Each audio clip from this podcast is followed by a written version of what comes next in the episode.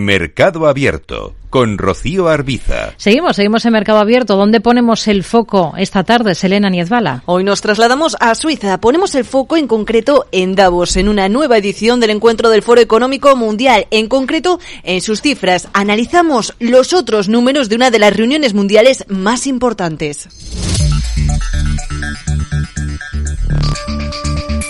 Jefes de Estado y de Gobierno se reúnen desde hoy lunes en la edición número 53 de esta prestigiosa reunión en Suiza bajo el lema Cooperación en un mundo fragmentado. Por delante o entre medias del debate, la guerra en Ucrania cumple 327 días desde el inicio de la invasión. En el camino se estiman que alrededor de 200.000 soldados han perdido la vida. Por otro lado, la inflación continúa bajo el foco de atención. Hasta el 57% de los responsables de grandes empresas considera que seguirá el alza en Europa y en menor medida un 24% que lo hará en Estados Unidos. Mientras tanto, en un contexto de crisis energética y alto precios, 95 empresas energéticas y alimentarias habrían duplicado sus beneficios en 2022, tal y como denuncia la ONG Oxfam, que insistirá en Davos acerca de la aplicación de impuestos extraordinarios para los más ricos. Y todo ello, por cierto, al tiempo que el presidente de Sudáfrica, Cyril Ramaphosa, ha cancelado la asistencia al evento por la profunda crisis eléctrica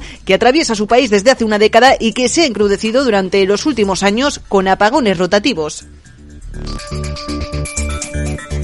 Por otro lado, la directora gerente del Foro Económico Mundial, Sadia Zaidi, ha compartido también sus cifras en relación al estado de la economía global, economía que ha calificado de precaria al tiempo que augura recortes por parte de las compañías. La mayor parte de ellos, hasta el 86% de los casos, según una encuesta realizada por el mismo Foro Económico Mundial, se deberá a reducción de costes operativos y en un 78% a que se resuelvan con despidos. Y atención al dato porque hasta dos tercios de los encuestados Estados creen que en 2023 será el año que finalmente se alumbre una nueva recesión global.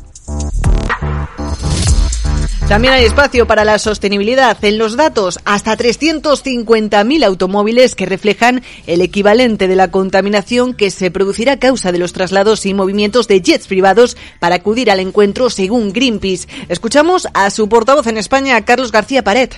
Un jet privado emite en tres horas lo mismo que un ciudadano o ciudadana europea media durante un año, con lo cual lo, lo denominamos bombas climáticas. Y atención a este dato que hemos conocido también en el marco de esta cita de líderes globales en Davos. Alrededor del 1% de la población más rica del mundo acumula más del 60% de la riqueza que se ha producido desde 2020 según la ONG Oxfam Intermón.